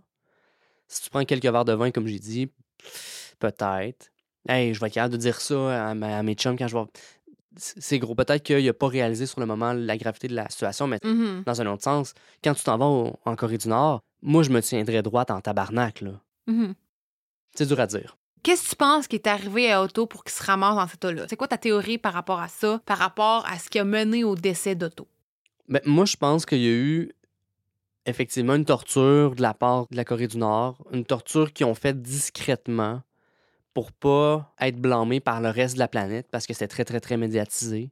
Je pense qu'ils voulaient mettre faire leur point en le punissant. Puis moi, je pense qu'il s'est fait euh, faire des électrochocs ou peu importe pour en arriver jusque-là. Puis avant qu'il meure, ils l'ont juste rechippé euh, aux États-Unis pour euh, pas avoir apporté le fardeau qu'il soit décédé euh, en tant que prisonnier de guerre. Parce que là, ça l'aurait encore plus mal paru en esti.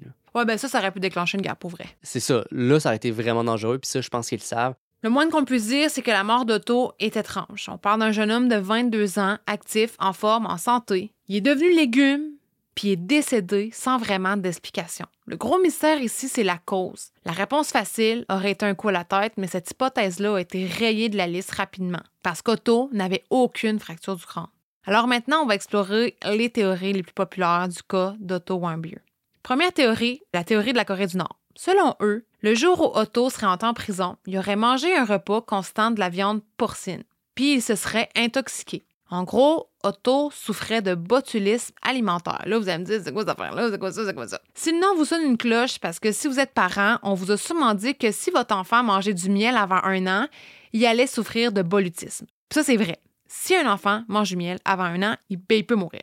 Selon l'Organisation mondiale de la santé, plus communément appelée le WHO, c'est une intoxication provoquée par l'ingestion de neurotoxines puissantes, les toxines botuliques présentes dans les aliments contaminés. Le bolutisme alimentaire est une maladie grave et potentiellement fatale. Les toxines botuliques sont neurotoxiques et agissent donc sur le système nerveux. Le bolutisme alimentaire se caractérise par une paralysie flasque descendante pouvant entraîner une insuffisance respiratoire.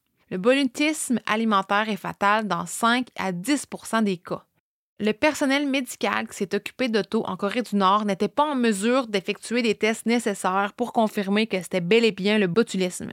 Lors de la conférence de presse tenue par l'Université de Cincinnati, le docteur Forman a dit que les tests effectués ne démontraient aucun signe de botulisme.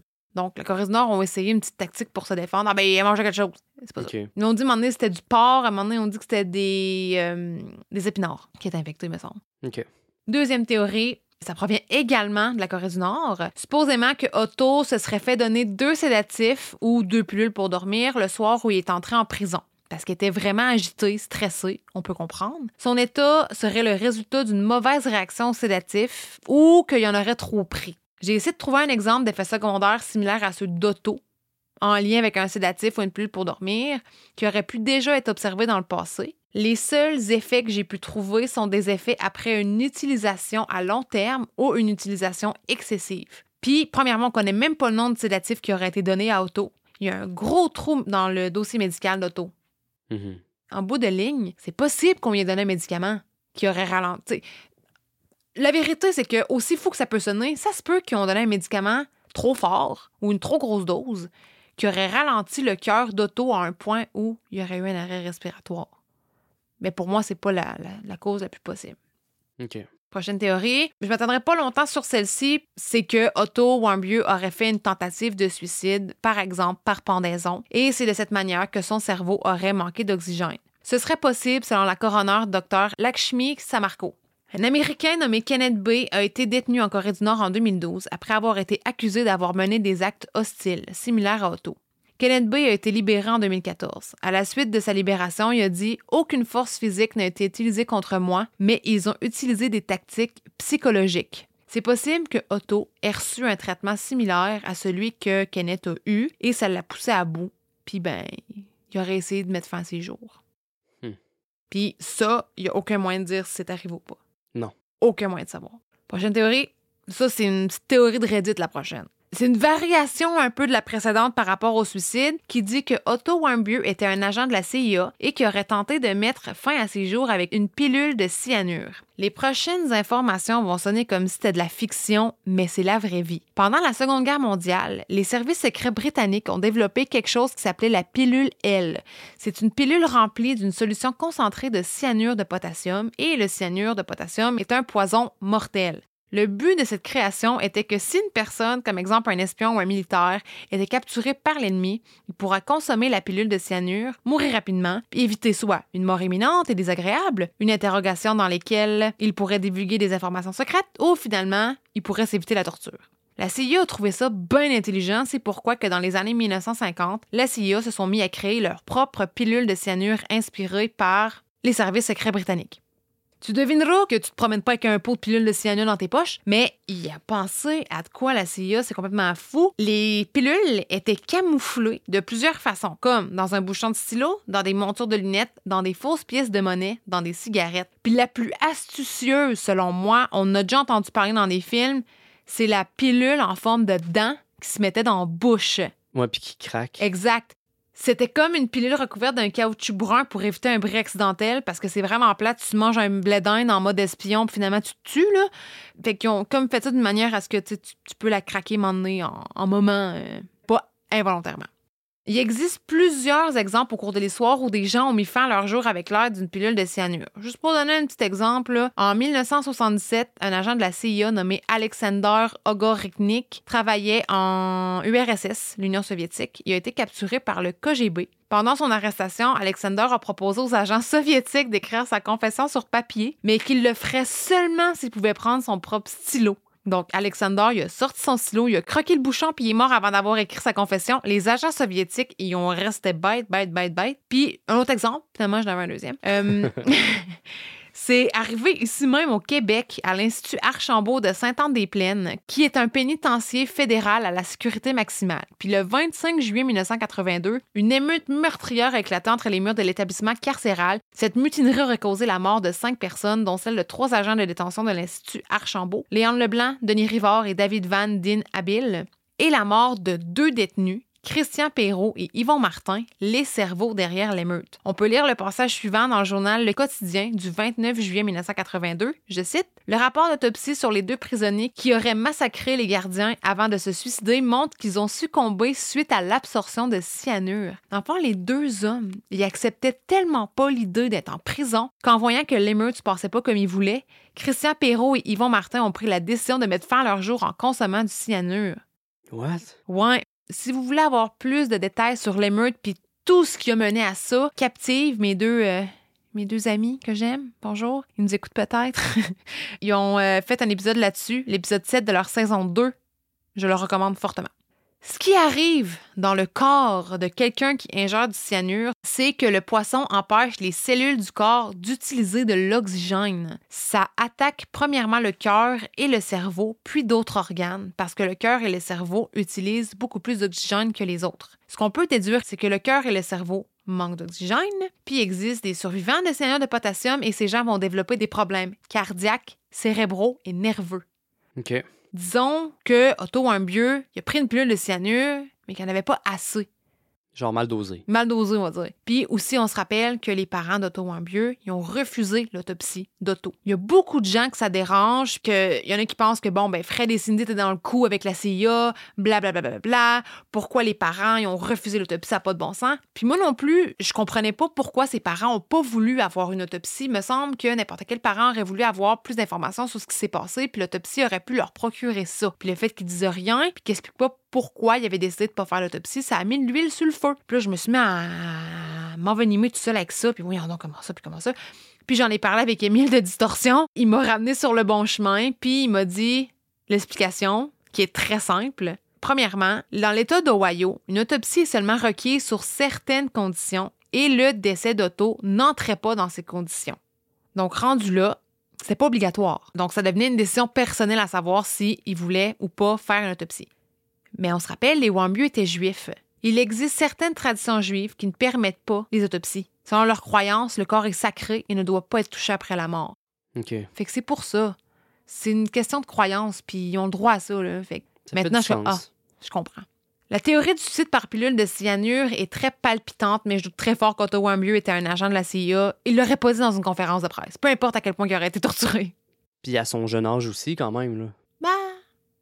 Je sais pas. Je sais pas. Effectivement, je sais pas, mais à 22 ans, tu sais, aux États-Unis, t'es majeur à 21 ans. Je sais pas si tu peux être dans CIA avant ça. Tu sais, je- connais pas pantoute la patente. Peut-être que je dis n'importe quoi, mais je- pour Mm. moi, ça fait pas beaucoup de sens. Ouais, c'est vrai que, là, me semble, la CIA, les images qu'on a, c'est beaucoup des vieux monsieur blancs.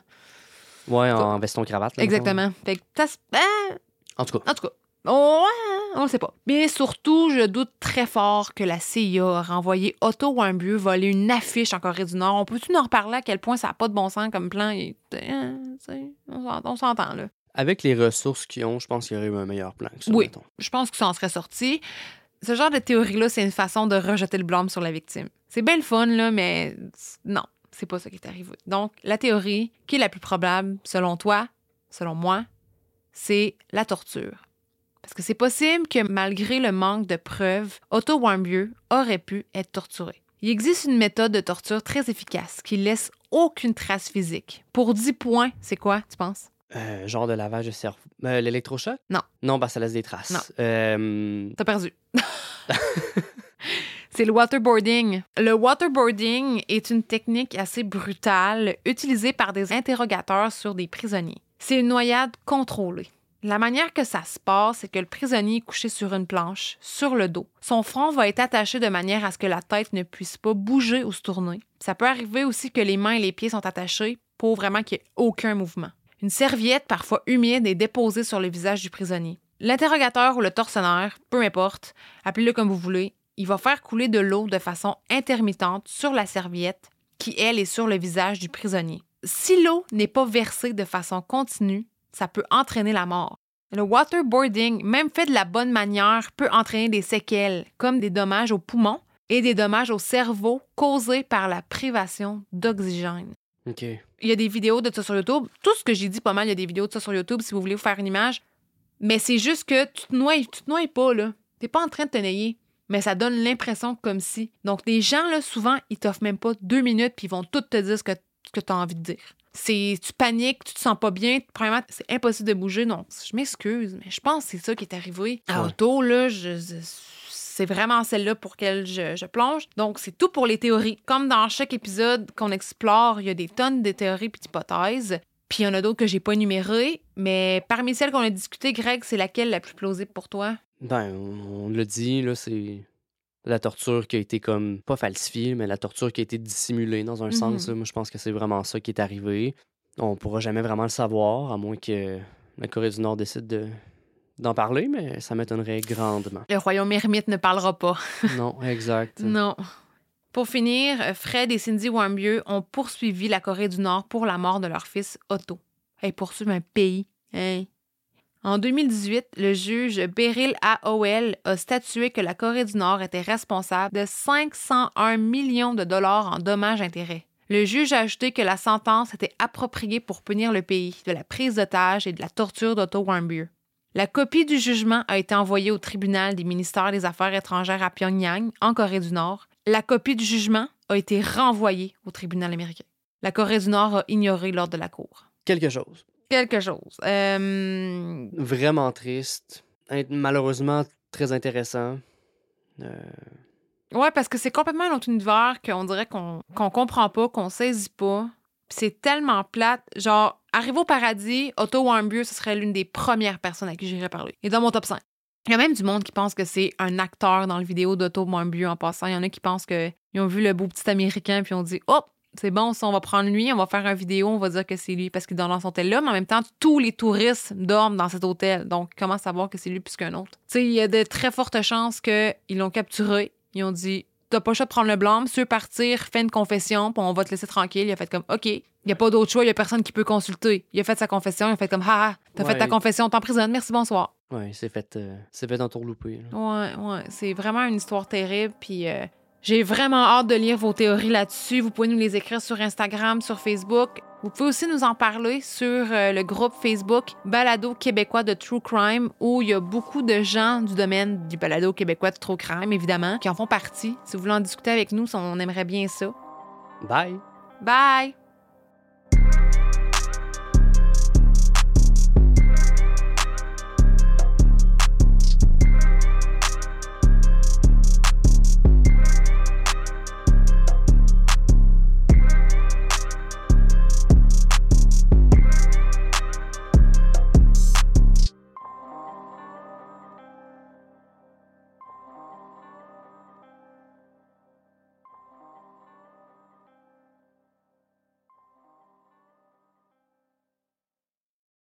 Save big on brunch for mom, all in the Kroger app. Get 16 ounce packs of flavorful Angus 90% lean ground sirloin for $4.99 each with a digital coupon. Then buy two get two free on 12 packs of delicious Coca Cola, Pepsi, or 7UP, all with your card. Shop these deals at your local Kroger today or tap the screen now to download the Kroger app to save big today. Kroger, fresh for everyone. Prices and product availability subject to change. Restrictions apply. See site for details.